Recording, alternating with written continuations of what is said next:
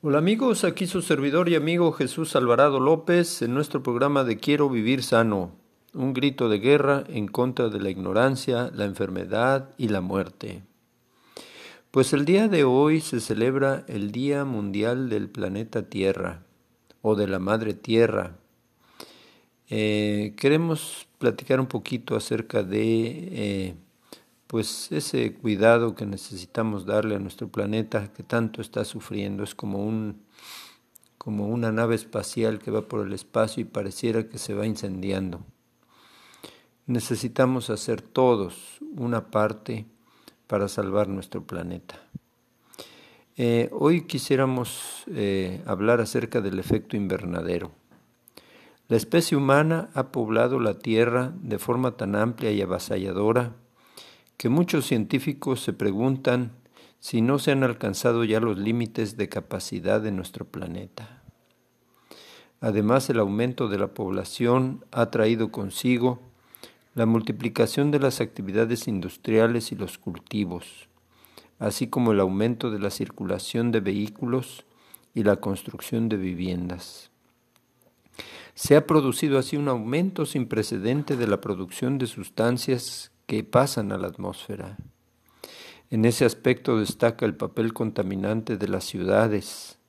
Aunque únicamente ocupan el 2% de la superficie terrestre, producen aproximadamente el 78% de las emisiones de dióxido de carbono, resultantes de actividades humanas. Consumen el 76% de la madera destinada a la utilización industrial y gastan el 60% del agua utilizada en el mundo para usos domésticos. El efecto del invernadero natural. Los rayos solares atraviesan la capa gaseosa que envuelve la Tierra y llegan a ella en forma de radiaciones de onda corta, violeta y ultravioleta, y alta energía.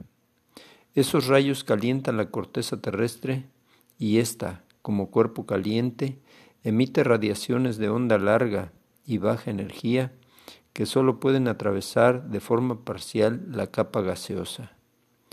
La radiación de baja energía se encuentra en su camino de salida con unos gases que la detienen en mayor o menor medida, según sean las características químicas, haciendo que aumente la temperatura entre esta capa y la Tierra.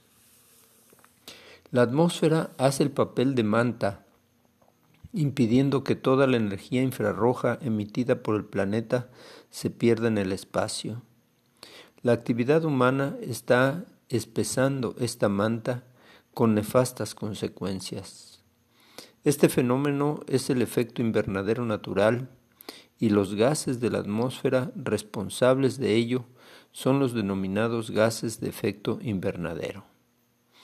Los gases causantes del efecto invernadero más importantes son el dióxido de carbono, el metano, el óxido nitroso, los clorofluorocarbonos, que son prácticamente transparentes a la radiación entrante, pero que retienen parte de la radiación emitida por la Tierra. El vapor de agua, principal componente activo de la atmósfera, que absorbe tanto la radiación solar como los rayos de baja energía que emite la superficie terrestre. También intervienen del mismo modo, aunque con menor actividad por hallarse en inferior cantidad en la atmósfera, los perfluorocarbonos y el hexafluoruro de azufre. Hablemos primero del dióxido de carbono. La concentración de dióxido de carbono comenzó a aumentar al iniciarse la era industrial, a principios del siglo XIX. Desde entonces la elevación ha sido constante, habiendo pasado a 200, de 280 partes por millón en 1800 a la concentración actual de 350 partes por millón aproximadamente. En la actualidad la concentración de dióxido de carbono en la atmósfera es aproximadamente un 25% más alta que en la época preindustrial. Inicialmente se discutió si ese incremento podría ser simplemente ocasional, pero el análisis de las burbujas de aire que quedaron atrapadas hace ya siglos en los hielos polares ha demostrado que la elevación del dióxido de carbono atmosférico durante el pasado siglo fue indudable, 0.5% anual. El dióxido de carbono es responsable del efecto invernadero en casi un 50% y su permanencia en la atmósfera oscila entre los 50 y los 200 años. El origen de la contaminación por este tipo de gas se encuentra en los combustibles fósiles y en la deforestación.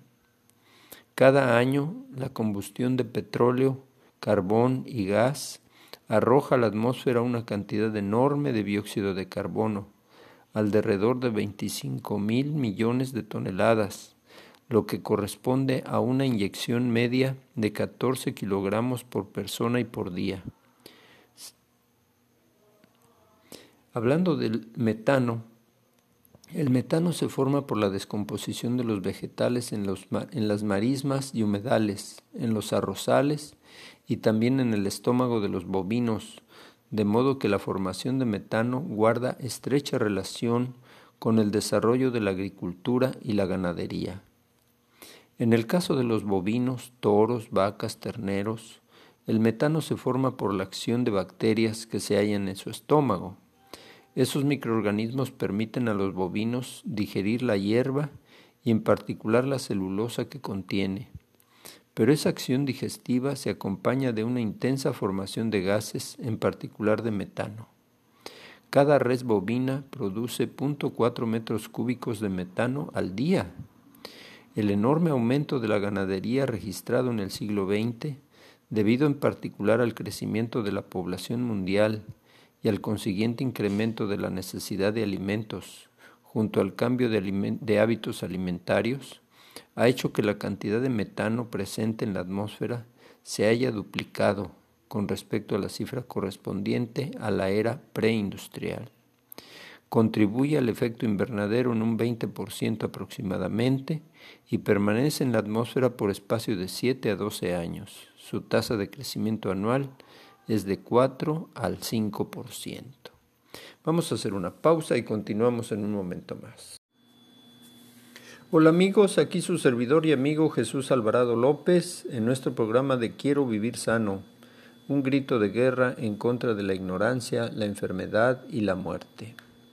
El día de hoy estamos celebrando el Día Internacional de la Madre Tierra y eh, pues queremos hacer una aportación sencilla acerca de este tema del efecto invernadero para que todos podamos participar evitando eh, generar eh, gases de efecto invernadero y poder eh, de alguna manera ayudar a que nuestro planeta no se destruya. decíamos que hay varios gases causantes del efecto invernadero, ya vimos el dióxido de carbono, ya vimos el metano, ahora vamos a ver el óxido nitroso. Desde que comenzaron las investigaciones sobre el calentamiento del planeta, la proporción de óxido nitroso aumenta en forma constante, 0.4% al año. Su permanencia en la atmósfera es de 120 años aproximadamente y se halla principalmente en los gases desprendidos de los motores de vehículos el humo de ciertas fábricas y procedente de la combustión del carbón, y los abonos a base de nitratos muy usados en la agricultura intensiva.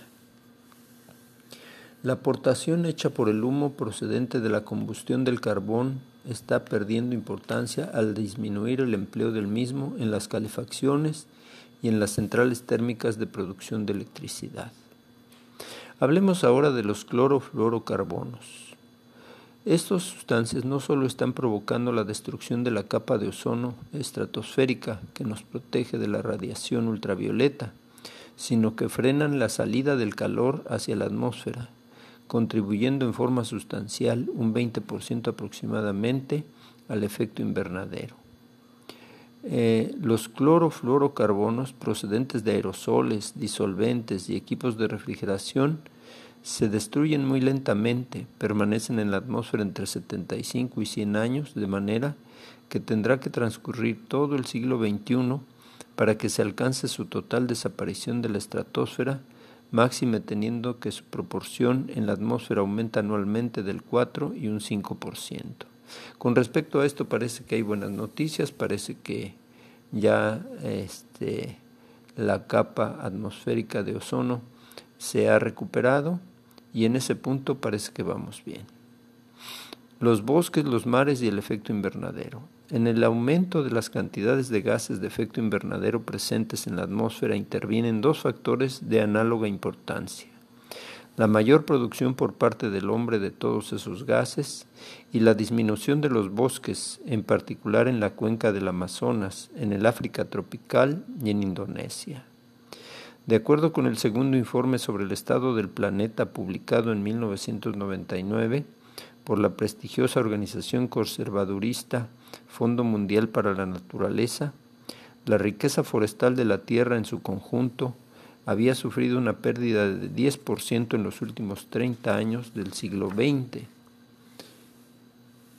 En la absorción del dióxido de carbono también intervienen de modo destacado los océanos y los mares, gracias a la presencia de algas verdes. Estas, al igual que las plantas terrestres, absorben el dióxido de carbono gracias al proceso de la fotosíntesis. Hablemos del efecto invernadero, origen del calentamiento del planeta. Para determinar la realidad y la magnitud del calentamiento de la Tierra, el primer problema con que se tropieza es la escasez de los datos anteriores al siglo XX. Solo en los últimos decenios de dicho siglo se han multiplicado las estaciones de observación del clima. Así se ha podido saber que en 1992 y 93 se produjo un enfriamiento de 0.2 grados como consecuencia de la erupción del volcán Pinatubo en Filipinas en junio del 91. Las cenizas procedentes de la erupción se esparcieron por toda la atmósfera terrestre e impidieron durante dos años que los rayos solares llegaran con toda su intensidad a la superficie terrestre. Asimismo produjo una gran emisión de dióxido de azufre que refuerza la capacidad de la atmósfera para reflejar la radiación solar y devolverla al espacio antes de que alcance la superficie del planeta. Hablemos de la temperatura global del planeta. Los datos más confiables disponibles, contrastados y evaluados por el Grupo Intergubernamental de Expertos sobre el Cambio Climático, con el que colaboran centenares de científicos de todo el mundo, muestra que la temperatura global ha aumentado en 0.5 grados centígrados desde el comienzo del siglo XX. Ahora bien, ese aumento no se ha producido en forma constante y uniforme, sino que ha sido más marcado en determinadas zonas y épocas.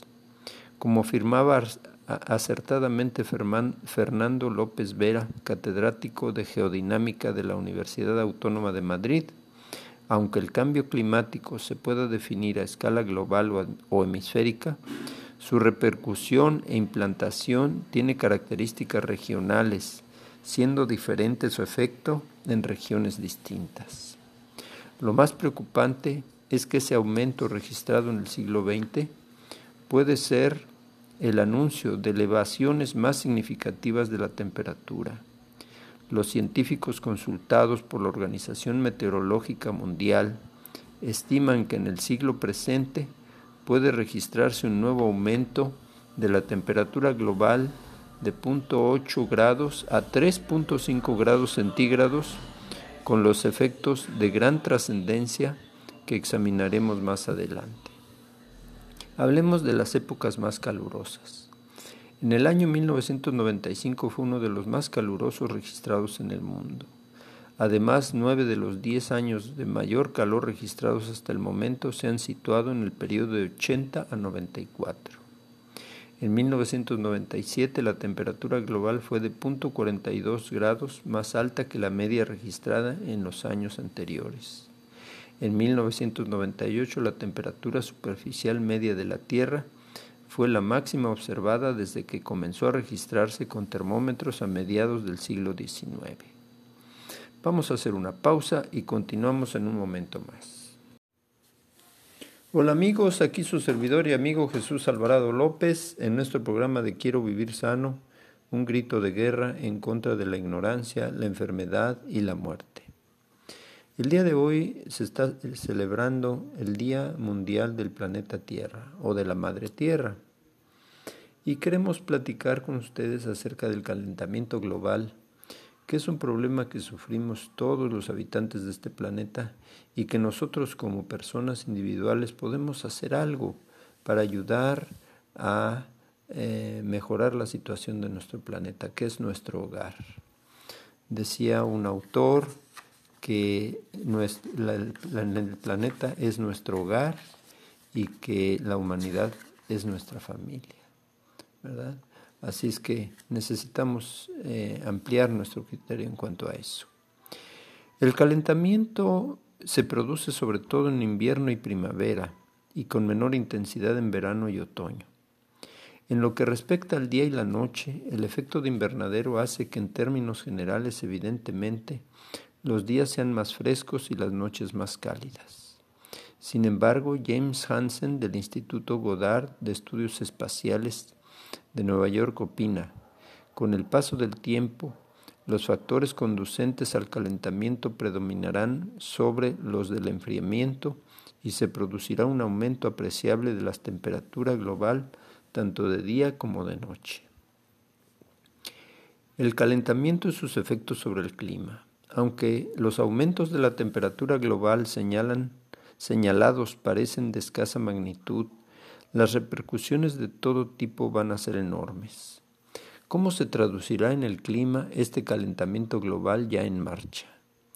El clima es un sistema dinámico sometido a fluctuaciones naturales en escalas muy variables a las que se han sumado desde comienzos de la era industrial los cambios provocados por las actividades humanas.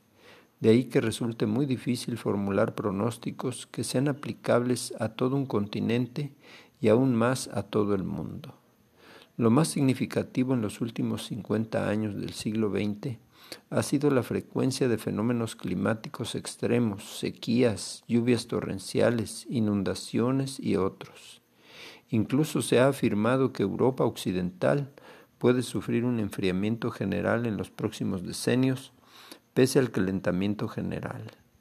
Ello se debería a la desviación de la corriente del Golfo, que es la causa principal de que el clima de las islas británicas sea más templado de lo que corresponde a su latitud. Se hallan en la misma latitud que Terranova, región de clima casi polar. Acciones reparadoras de carácter colectivo que podríamos hacer. Cada vez es mayor la sensibilidad de los políticos respecto a los problemas medioambientales. Los, eh, dirigentes mundiales han declarado, la humanidad no puede permanecer indiferente frente al riesgo de calentamiento de la atmósfera que es consecuencia de la acción humana. Si no conseguimos desencadenar una acción mancomunada en todo el planeta, quedarán abandonadas regiones enteras de densa población y millones de personas padecerán la amenaza de tempestades, inundaciones y sequías de una intensidad sin precedentes. Canadá es uno de los países cuyas autoridades más se han preocupado por la lucha contra la emisión de gases de efecto invernadero, adoptando medidas a corto y largo plazo refuerzo de la eficacia energética, mejora de los sistemas de transporte favoreciendo los de carácter público, sustitución de combustibles utilizando con preferencia los que emitan menos gases de efecto invernadero, utilizar las fuentes de energía renovables eólica, solar, adoptar medidas para favorecer la fijación del dióxido de carbono por los bosques canadienses y utilizar medios económicos para fomentar la reducción de las emisiones. Por su parte, el Grupo Intergubernamental de Expertos sobre Cambio Climático, encargado de asesorar a la comunidad internacional sobre los fundamentos científicos del cambio climático, los impactos socioeconómicos de tales cambios y las estrategias de respuesta, estima que se requieren reducciones de más del 60% en las, en las emisiones artificiales de gases invernadero de larga duración y, entre otras, ha propuesto medidas similares a las adoptadas por Canadá. Promover la mayor conservación de energía y eficiencia en su uso abandonar la fabricación y consumo de clorofluorocarbonos, utilizar combustibles que produzcan menos dióxido de carbono, aumentar las fuentes renovables de energía, detener la destrucción de las selvas tropicales e iniciar un programa de reforestación, modificar las prácticas agrícolas para reducir las emanaciones de metano y óxido nitroso, proporcionar mayor apoyo a la investigación de otras fuentes de energía. La mencionada repoblación forestal ayudaría también a estabilizar la composición de la atmósfera, con la repoblación de 1 a 2 millones de kilómetros cuadrados. La superficie de Alaska lograríamos un almacenamiento de mil millones de toneladas de carbono. Pues mis queridos amigos, aquí está un gran desafío para nosotros como los seres humanos. Y cada uno de nosotros podemos ayudar, podemos hacer algo para beneficiar a nuestro planeta. ¿Qué consejos podríamos eh, compartir? Vamos a hacer una pausa y terminaremos nuestra sección con ecoconsejos para disminuir las emisiones de dióxido de carbono. En un momento regresamos. Hola amigos, aquí su servidor y amigo Jesús Alvarado López en nuestro programa de Quiero Vivir Sano, un grito de guerra en contra de la ignorancia, la enfermedad y la muerte. Ecoconsejos para disminuir las emisiones de dióxido de carbono. En un problema tan complejo como es el calentamiento atmosférico, resulta muy difícil formular consejos personales. La mayor parte de las medidas que pueden reducir las emisiones de los gases causantes del efecto del calentamiento han de adoptarse en los niveles gubernamentales y no de un solo país, sino de todos los países del mundo, cualquiera que sea su nivel de industrialización. De todos modos, siempre puede obrarse útilmente a nivel individual, como muestran los consejos dados a continuación. Plantar árboles y presionar. Es una operación que requiere la disponibilidad de un terreno apropiado, pero esto no constituye un obstáculo insalvable en una época en que las segundas residencias son cada vez más corrientes. Un familiar o un amigo puede ofrecer la oportunidad de plantar un árbol que absorberá dióxido de carbono durante toda su vida y que contribuirá así a reducir el efecto invernadero.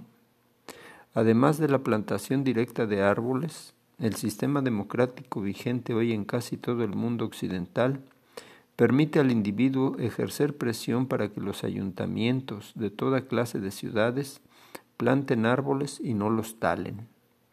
Si la tala es indispensable, el ciudadano consciente del medio ambiente ha de exigir que vaya acompañada de la plantación de árboles nuevos en el mismo número de los desaparecidos, aplicando la llamada estrategia de la compensación.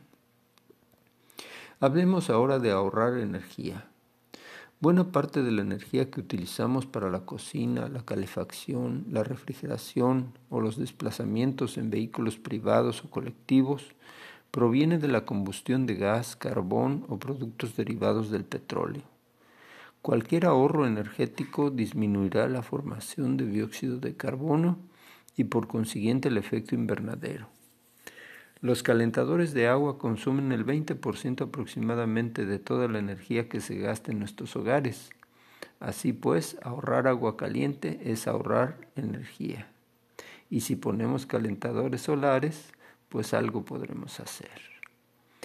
Eh, la llave del agua caliente solo debe estar abierta el tiempo que sea estrictamente necesaria. Los siguientes modos de ahorrar energía son sencillos y eficientes. Apagar cualquier aparato eléctrico, televisión, radio, computadora, si no se está utilizando o prestándole atención. Apagar las luces de las habitaciones cuando no están ocupadas. También es importante utilizar energías renovables, eólicas, solares, siempre que éstas se hallen disponibles. El gran problema de estas energías es su costo, pero éste descenderá cuanto mayor sea su uso. Caminemos siempre que podamos. El ejercicio físico es beneficioso para la salud a cualquier edad. Además, caminar es una forma de ejercicio al alcance de todos que tiene la excelente virtud de ser ecológica porque contribuye al ahorro de energía y disminuye las emisiones de gases nocivos. Debe reducirse al mínimo la utilización en el campo de los vehículos todoterreno, ya que adolecen de un triple efecto perjudicial. Consumen mucho, con lo cual favorecen el efecto invernadero, destrozan la naturaleza y hacen que sus ocupantes realicen poco ejercicio físico. Queridos amigos y hermanos, eh, vivimos en un planeta que no es nuestro, es la casa de todos nosotros. Un planeta creado por Dios para beneficiar a los seres humanos, pero nosotros somos los depredadores más grandes que, que ha existido. Necesitamos pedirle a Dios que nos ilumine y nos ayude para poder ser buenos mayordomos de un planeta que se nos ha encargado para cuidarlo, no para destruirlo.